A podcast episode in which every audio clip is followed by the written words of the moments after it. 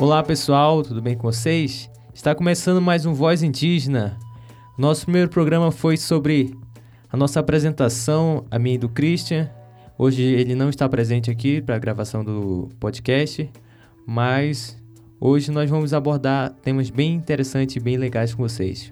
Meu nome é Helder Araújo, sou do povo Cambeba, do Alto Rio Solimões, do Amazonas. Hoje vou entrevistar aqui o nosso amigo Fetiá. Olá pessoal, é, na verdade, eu gosto muito que usem meu nome todo, né? Mas como é muito complicado, né? É Fechal é Tapuia, Guajajara Veríssimo. Então, eu prefiro que me chamem só de Fechal mesmo. É, hoje nós vamos abordar sobre o tema... É, na verdade, não um tema específico, né? Nós vamos comentar um pouco sobre a história do Fechá, é, da vivência dele no santuário que existe aqui. No santo no Santuário dos Pajés, né? Aqui no DF. É, ele que é liderança dos indígenas do Santuário dos Pajés. Ele vai contar um pouco sobre a vivência dele, sobre a experiência dele e vai contar para vocês como que é lá no santuário.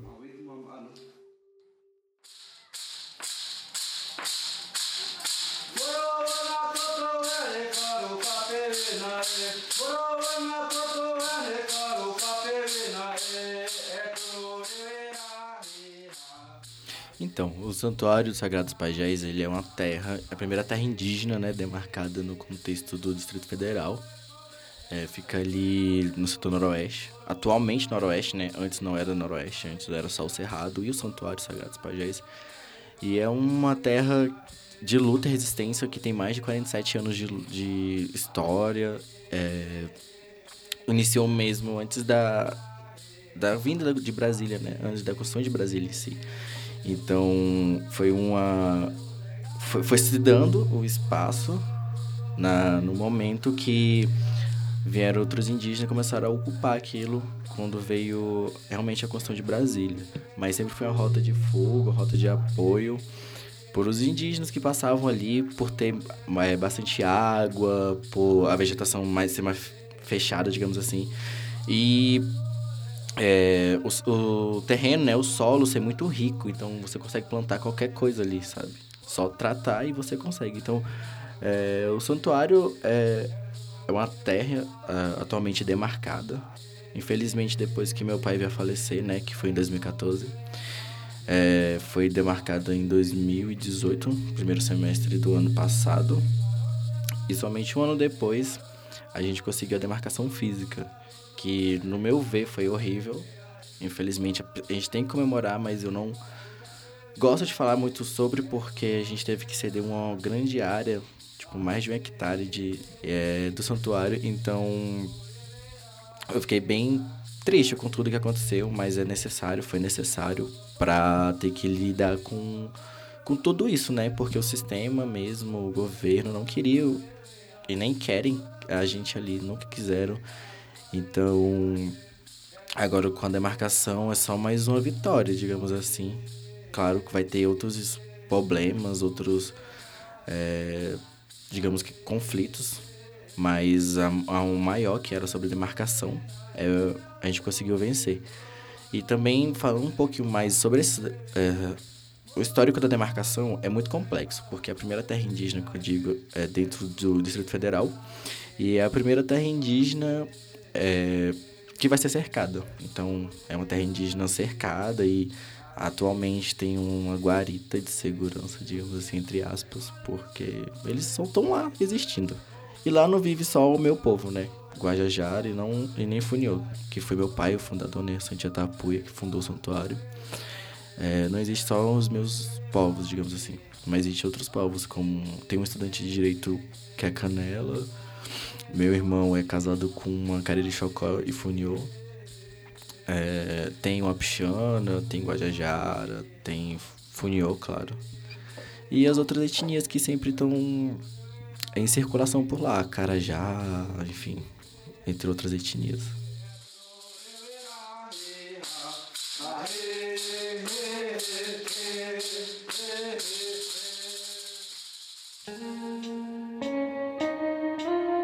Então, Fetia, lá no santuário, quais são as dificuldades que vocês passam hoje em relação à demarcação e a convivência no que hoje vocês estão inseridos no como posso dizer, dentro da, do DF, né, assim, no, no centro urbano, que o noroeste ali tá é, tomou de conta da, da região onde era apenas indígenas e hoje vocês vivem ao, ao redor deles, né? Que antigamente não era assim aquela região do Noroeste. A gente tem várias dificuldades, né? Voltadas para esse contexto, até mais as políticas públicas que a gente luta para conseguir, porque não é fácil estar tá lá dentro e não é fácil ser indígena e estar, tá, entre aspas, em contexto urbano. Mas é, eu acho que os conflitos mais intensos mesmo foi por causa da terra, assim, da demarcação, da vinda do noroeste. Acredito que agora os outros conflitos assim que a gente está passando é mais essas políticas públicas mesmo de ter que ir escola e educação, saúde, essas coisas assim, digamos assim. E entre outros, né? Por exemplo, é, chegou energia na minha casa que 2014 é muito recente que tem energia lá e foi depois de muitas brigas, assim, depois de muita, muita, muita briga mesmo. E a, tem problemas com a água e o problema que a gente estava sentindo muito forte era mesmo é, a destruição, literalmente a destruição do cerrado, sabe? Porque antes tinha vários animais, várias coisas, caças, vários aves, e hoje em dia a gente não tem mais tudo isso, sabe? Então, tudo aquele aquele sistema, aquele equilíbrio que a gente tinha antes do Noroeste foi tirado da gente. E é ruim porque é o, é o desenvolvimento, né? O não indígena não entende que o desenvolvimento dele não é tão bom para o indígena.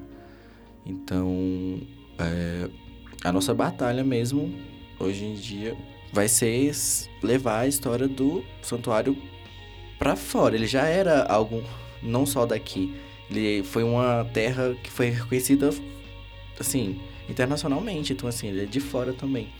Então, é, eu acho que nossos conflitos hoje em dia é mais sobre mesmo essa essa visibilidade, digamos assim, porque todo mundo acha que a gente saiu, que a gente se vendeu e não. A gente foi a única terra que conseguiu ser demarcada.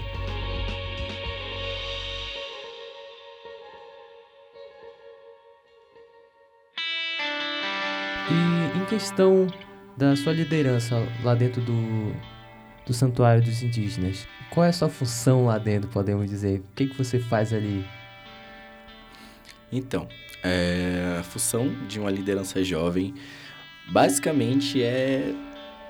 Eu me sinto muito de um diplomata, digamos assim, sabe? Porque eu sou a voz daquele espaço hoje em dia. Eu saio, como eu falei, eu saio, eu viajo, eu vou em palestra, apresento trabalhos, vou para outros lugares por causa do santuário, para levar a história dele e é, nisso trazer apoiadores, trazer recursos, ir atrás de recursos, ir atrás de, por exemplo, de ações que possam ajudar lá dentro do santuário. Então, assim, quando você fala que é uma liderança jovem, você tá ali para ajudar. Então, meio que minha função, meu cargo ali é ajudar, é dar voz pro santuário, é dar voz para todo mundo que tá ali. E de um jeito ajudar todo mundo é, por igual, entendeu? Todo mundo tem que ser ajudado ali dentro. Então, esse cargo foi direcionado a mim, por ser filho, ser o filho mais velho do meu pai. E aí foi uma coisa hereditária. E eu peguei isso.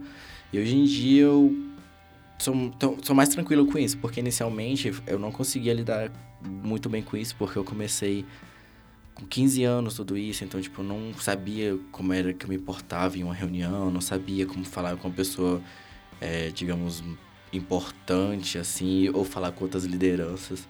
Porque eu era muito, eu era uma criança, um molequezinho. E aí eu fui aprendendo isso na marra, e hoje em dia eu me vejo uma pessoa mais forte e uma pessoa que está aprendendo muito com, com os outros indígenas, essas outras lideranças sempre estão me ajudando.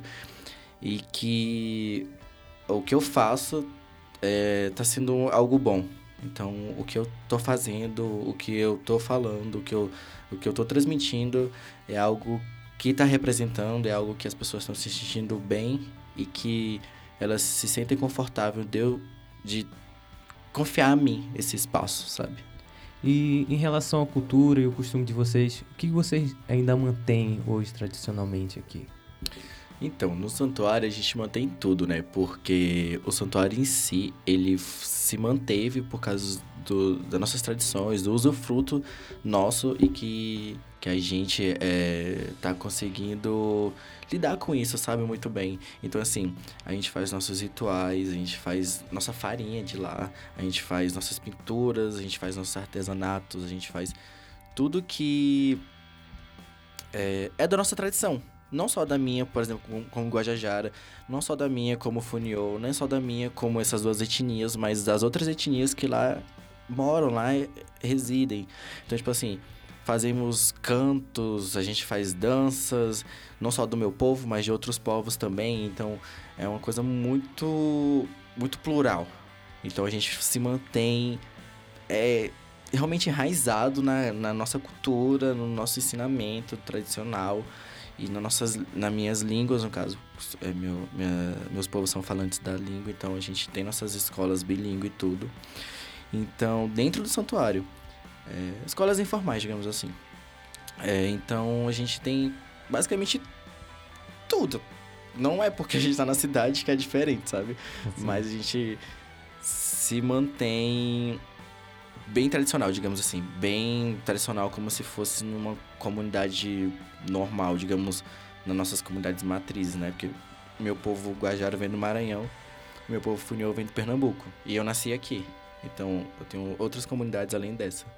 Então, a gente se mantém muito nessas comunidades, assim, bem forte. Essa história bem forte lá no santuário. Fora isso, fora o que há de bom ali no santuário que você viveu, quero saber também é, as suas dificuldades que você teve na sua infância até hoje. Você já sofreu preconceito é, no, no convívio urbano, hoje em dia nas escolas, na universidade, por onde você passou. Foram difíceis esses momentos para você? Como é que foi e o que, que aconteceu? Então, é, foi muito difícil toda a minha escolaridade até chegar no ensino superior. Porque toda a minha trajetória, todo o meu caminho, eu sofri muito preconceito. Muito preconceito. Principalmente pelo meu nome, porque meu nome não é fácil de lidar. Então, tipo assim, por exemplo, todo mundo tinha um nome, sei lá, Felipe, André, Marcos, e eu era o número. Era tipo, número tal, tipo, número 10 era eu. Ou era entre 8 ou 10. Então, tipo assim, nunca fui um nome, sempre fui um número. E isso me incomodava muito. Eu sempre me questionava. Por que, professora? Todo mundo tem um nome, você fala o nome de todo mundo, mas não fala o meu. Aí a professora falava, ah, porque eu não consigo falar seu nome. Eu falo, mas pode chamar de outro nome, pode chamar de ou só Fetiá, ou só Tchá, ou só Fete, ou só Veríssimo. Mas elas não se davam luxo, e eles também, né? Na, na escola, assim, não se davam luxo de falar meu nome, assim. Falavam basicamente que que não conseguiam, que não, nunca sofreram uma educação para lidar com indígenas. Então, desde pequeno foi muito escroto, assim. Eu lembro de uma vez que um menino. Nossa, faz muito tempo, era, eu tinha uns 6, 7 anos mais ou menos. Que o um menino ele chegou em mim, foi no dia das mães. A gente tava se preparando para apresentação e o menino chegou em mim e falou assim: Ah, você é um selvagem, tem que voltar pro mato.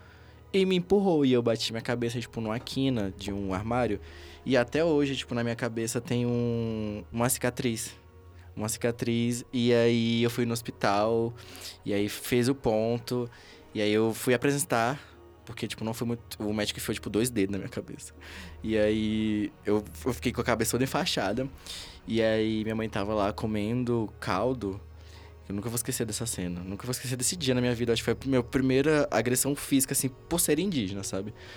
E aí minha mãe tava sentada e a gente tava se apresentando e tinha acabado a apresentação, tava indo pra mesa e a mãe desse menino chegou e falou assim: "Ah, então essa é a é mãe do selvagem". Aí minha mãe só olhou para ela assim, pegou o caldo que tava quente, jogou nos peitos dela assim e falou: "É, eu sou a mãe do selvagem". E, e a gente saiu. E aí depois daquele dia, o menino teve saiu da escola e teve toda um, uma palestra, digamos assim, porque eu sempre fui o único menino da menino indígena da escola. Todas as escolas, basicamente, onde eu estudei, eu era o único. Chegou na universidade, eu era o único da, da universidade onde eu estudava. No ensino médio, eu era o único. Até que eu cheguei no ensino médio em uma escola aqui de Brasília que tinha outros indígenas, só que em outros turnos. Então no meu turno eu era ainda o único daquele turno. Então a galera não sabia lidar comigo, não por eu ser diferente, mas por eu ser indígena. Então o pessoal sempre me olhou com o olho meio torto, é, olhava muito, ah, mas fala um pouco aí do 19 de abril. Eu já briguei com professores por causa do professor de português, geografia, uma, uma passagem rapidinha que foi assim. A gente tá falando sobre romantismo e tem uma hora em português, né? Tem um, uma passagem de romantismo que fala sobre os indígenas. E fala assim, basicamente, que ah, aqueles indígenas que falam tupi, não sei o que, que come carne, andam pelado e tal. E aí eu falei, professora, eu gostaria. Ela tá falando do índio, né? Eu falei, professora, eu gostaria que você usasse o termo indígena, porque o termo índio para mim não, eu não gosto, eu me sinto ofendido. E ela simplesmente olhou para minha cara e falou assim: Tá vendo, gente? Ele tá reproduzindo preconceito. Então ele tá passando preconceito, porque ele não tá me deixando fazer o que eu quero. Eu falei, então não. Eu falei assim, professora, você tá errada. E ela falou, não tô errada. Eu falei, você tá errada. Aí ela falou assim, sai da minha sala. Eu falei, não vou sair tô no meu direito de ficar dentro da sala. Ela falou assim, mas eu quero que você saia. Ou você sai ou você reprova na minha matéria. Eu falei, então pode reprovar. E eu realmente reprovei nessa matéria. E teve uma passagem também de uma professora de geografia, dessa mesma escola do Gisno, que ela falou assim. Tava os meninos lá bagunçando, todo mundo em pé. Ela tinha liberado antes, tipo, uns 5 minutos antes. Não, podem conversar, podem brincar e tal. E aí todo mundo sentado, eu sentado lá. E aí o pessoal começou a levantar, brincar, conversar. E começaram a falar muito alto, muito alto. E ela só falou assim: Isso aqui não é uma aldeia onde vocês ficam bagunçando. Vocês não são selvagens. E todo mundo, a sala inteira olhou para mim. E eu olhei pra cara dela. E eu só falei, professora, você não falou isso. Ela falou, ah, mas eu tava brincando, você se sentiu ofendido. Eu falei, sim, eu me senti muito ofendido. Você sabe que é, o que eu tenho que lidar, minha saúde mental, ficar ouvindo isso dos professores. Ah, mas eu tava brincando, você é o, indinho da turma, não sei o que. Eu falei assim, é, eu preciso sair. Aí eu fui sair da sala, fui na coordenação, ninguém me atendeu, fui na sala do diretor. E o diretor falou assim, você não pode se sentir ofendido porque você é descendente, porque você tá na cidade. Aí eu só olhei pra ele e falei, tá bom então.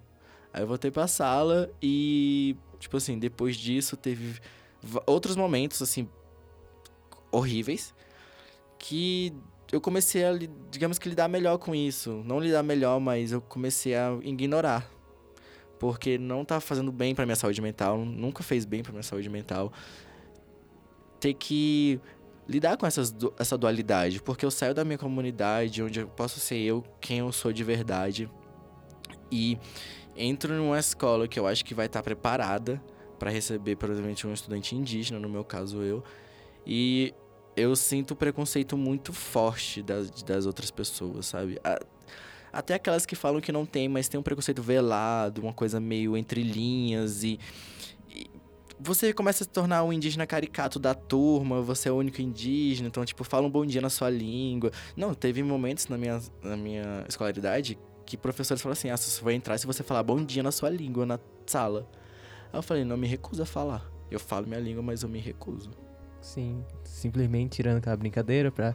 Ei, fala aí, você sabe falar a sua língua? Fala aí. Bora. Olha, vai falar que tem várias brincadeiras assim que hoje em dia no contexto é, urbano o indígena sofre, né? É, ali na Maloca, aqui, eu vou contar a minha história um pouco aqui também. Quando eu cheguei na UNB, as pessoas perguntam como que é lá na Maloca? Que simplesmente as pessoas. Tem índio lá? Eles andam pelado, entendeu? Tem todo esse questionamento. É, é incrível que a gente já está num, num século muito avançado, só que infelizmente o pensamento do ser humano não muda, continua sendo o mesmo. E eu acredito que o programa vai ser isso para dar voz aos indígenas que podem mudar é, a mentalidade do ser humano que ainda pensa que o, o indígena tem que andar pelado, tem que viver na sua aldeia, tem que viver na sua comunidade, não pode usar o celular, não pode estudar, tem tudo isso.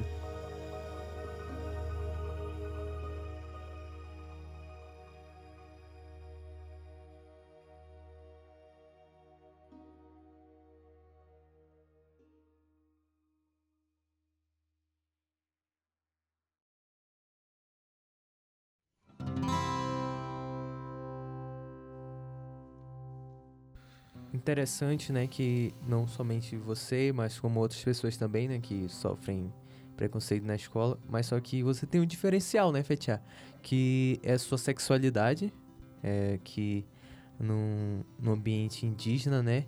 É bem complicado mesmo falar disso, lidar com isso, porque, por exemplo, eu tô noivo de um não indígena e é bem complicado isso, bem complicado, porque todo mundo da minha família, quando tudo isso aconteceu, né, coisa do sair do armário, assim, foi bem complicado e tudo isso engloba minha vida, porque certas coisas eu não falo sobre as minhas ori minha orientação, tudo isso porque não cabe. Eu sinto que não cabe, então eu prefiro não falar. Eu, falo sobre qualquer outra coisa, mas especificamente desse lado assim, eu evito muito por causa das questões de tipo desses rótulos que eu levo comigo e muito desses rótulos não cabe esse lado da do LGBT, né? Mas eu tô tentando quebrar isso comigo, porque eu sei que é necessário, é preciso expor, é preciso falar. Então, eu tô começando agora falando um pouco disso, né? Porque minhas comunidades não foram não foi fácil a aceitação. Não foi fácil lidar com tudo isso.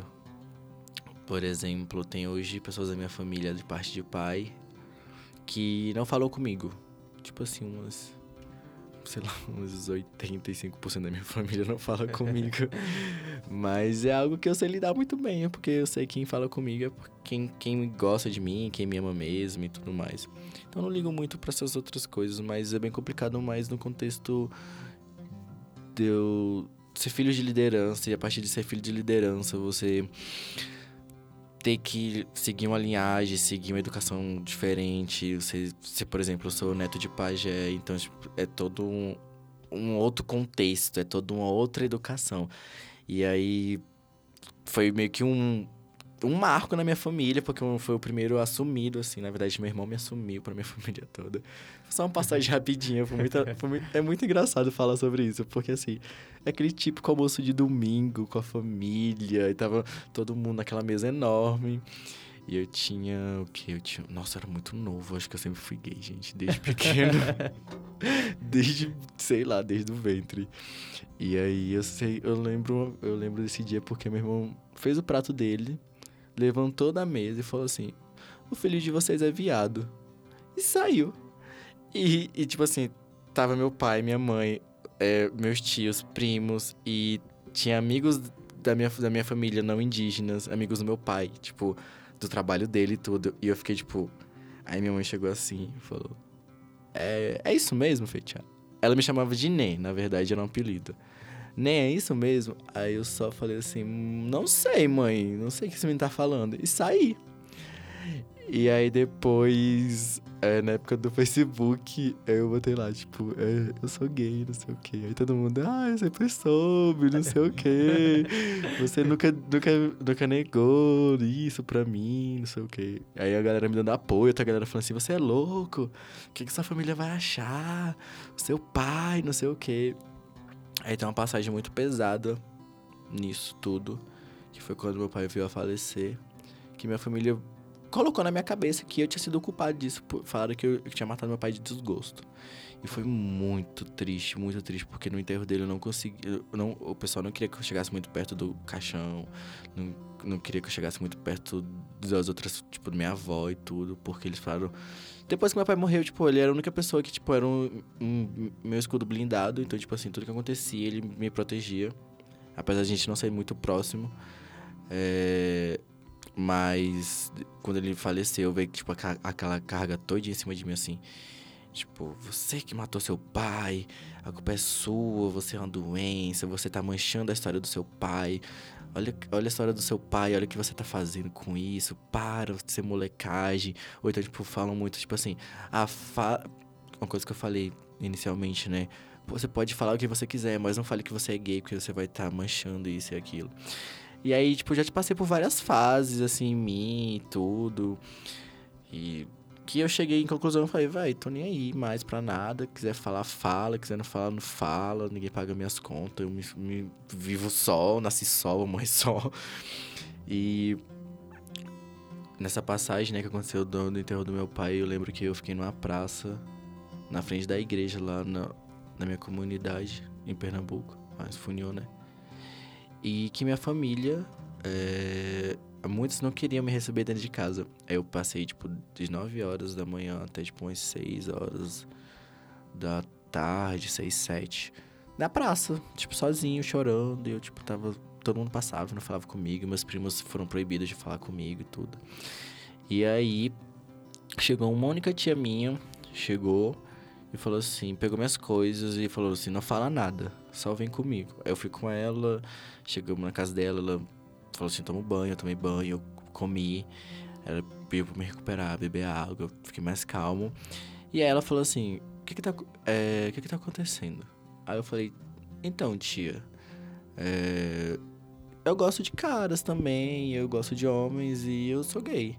E ela só olhou pra mim, me abraçou, a gente começou a chorar muito, muito, muito, muito. E aí, desse dia em diante, ela falou assim: é, aqui é sua casa também, você é meu sobrinho e toda vez que você vir pra cá.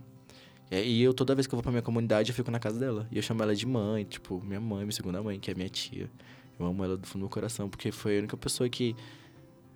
É, que me estendeu a mão quando eu precisei e é, carregou e carrega esse peso comigo até hoje. Porque não é fácil. Muitos dos meus parentes julgaram ela e me julgaram e foi horrível, assim. Porque todo ano eu tenho que ir pro meu ritual. E todo ano eu tenho que passar pelas mesmas coisas que eu passei quando eu tinha, sei lá, 15 anos. Então, tipo assim, são. O ritual são três meses, só que como eu estudo e tenho minha, outra, minha vida também, eu passo assim em torno de 15, 20 dias, um mês. E aí nesses 15 dias eu tenho que passar por isso. Mas eh, já do meu lado Guajajara foi bem mais tranquilo, assim. É, teve um pouquinho de rejeição por causa que eu, minha mãe é filha de pajé, né? Aí neto de pajé, e aí teve toda uma, uma coisa meio mística ali, né? Uma coisa meio espiritual, uma cosmovisão nossa. Mas no final das contas, ninguém tá nem aí. ninguém tá, tipo, todo mundo tá tipo, não, beleza. Ele tá com. Ele tá com cara, fique lá com cara. É, pode vir, minha, minha, família super aceita ele. Hoje em dia a gente sai, ele vai pra comunidade também. Ele é pintado, ganha presente das minhas tias e tudo. Então, tipo assim, hoje em dia ele tá sendo bem mais aceito até que mesmo que eu. É... E é muito engraçado, porque quando eu saio desses contextos, que eu sei que ia acontecer isso por causa da invasão, que todo mundo chama de colonização, muitas coisas foram impostas aos indígenas, entre elas o, o, o machismo, o, a homofobia, o, o, preconceito em si, né? Que não é nosso. Não existe o preconceito na língua indígena, só na língua não indígena. Então, quando eu chego na, na sociedade não indígena, que é o meio urbano, é, eu acho que a carga é bem pior, porque você já é indígena, e você fala que é LGBT, você fala que tem um noivo, você fala que é liderança. E aí você vê todos aqueles rótulos, rótulos, né? E o preconceito acho que é bem maior. É uma coisa bem mais. Coisa tipo, ah, mas vem aquela do. Ah, é indígena, então tá com o celular. É, mas. Como assim? Você é indígena, tem um celular e você ainda é gay? Isso é possível? Existe índio gay? Eu fico tipo. Existe índio gay, você. E, tal, e o que eu gosto que atualmente está acontecendo é muito uma ascensão, né? A gente está subindo, a gente está emergindo de um lugar onde colocaram a gente, uma coisa meio é, obscura, assim, que era uma coisa muito surreal você falar que era gay ou não. Enfim, ou LGBT no geral. E está acontecendo muito uma ascensão. A gente está conseguindo falar mais sobre isso, a juventude. Eu, como juventude de liderança jovem também, eu trago muito um pouco dessas pautas sobre LGBT e tudo no, nos outros, em outras comunidades, em outras, outras etnias. E aí, eu acho, eu acredito, na verdade, que tá, a gente está começando a ter um, começando um, um diálogo melhor. Então, é um pouquinho disso, da minha vivência, um pouquinho do que eu acredito agora sobre ser LGBT e ser indígena. Eu acho que é um, um ato de resistência e coragem diário. Caramba, Fetiá. Cara, desde o início, desde, do, desde a tua apresentação até aqui, é, eu fiquei bem chocado, fiquei bem assustado, cara, com a tua história, é, com tudo que aconteceu na tua vida também sobre a história lá do santuário, cara. Eu, sério, tu é um cara muito vencedor. Eu fiquei muito assustado. Nosso programa é um bate-papo, né? Um bate-papo onde a gente conversa sobre. É, conversa e também o nome tá aí dizendo, é Voz Indígena. A gente vai sempre convidar os indígenas para virem contar sua história, mostrar quem são os indígenas de verdade que que estão aí lutando pelas causas, que, que fazem parte desse, dessa urbanização que impõe a gente a não viver, né? Então, como a gente fala sempre lá no Maloca, que a gente, quando a gente entra na universidade, a gente entra para uma luta, e não só na universidade, né? É, no contexto urbano, o indígena está ali para lutar, porque se a gente, porque hoje em dia o indígena já não tem é, espaço nem na sua terra, né? Pior então é na, no contexto urbano, cara. Val, é, valeu, muito obrigado por ter participado hoje aqui do programa. Pessoal, a gente vai procurar fazer outros programas com mais bate-papo. Só que, cara, eu não consegui, não consegui mesmo é, entrar em conversa com o Fetiá aqui, porque eu, a gente precisava ouvir a história dele, precisava contar tudo que é o santuário. E eu acredito que valeu muito a pena ter parado e ter dado voz a ele e deixar ele se expressar aqui. Então é isso, pessoal. É, obrigado. Quer se despedir, Fetiado, pessoal? Obrigado, gente. Eu agradeço principalmente pelo convite, né? Eu não tava esperando, foi uma coisa muito rápida e eu só falei sim. então eu queria agradecer o convite, queria agradecer o espaço de fala, o espaço que me foi colocado. E queria que todo mundo entendesse um pouco da minha vida, da minha vivência, porque você pode ver a pessoa rindo e feliz todo o tempo com vários amigos, mas cada vivência, cada vivência e é isso. Eu agradeço o espaço e, gente, escuta aí, compartilha com os amigos. É, obrigado, Fetiá. Pessoal, olha, pessoal, e outra coisa que eu esqueci, tô esquecendo aqui, mas vamos rolando. Então, né, Fetiá, valeu, valeu mesmo, galera.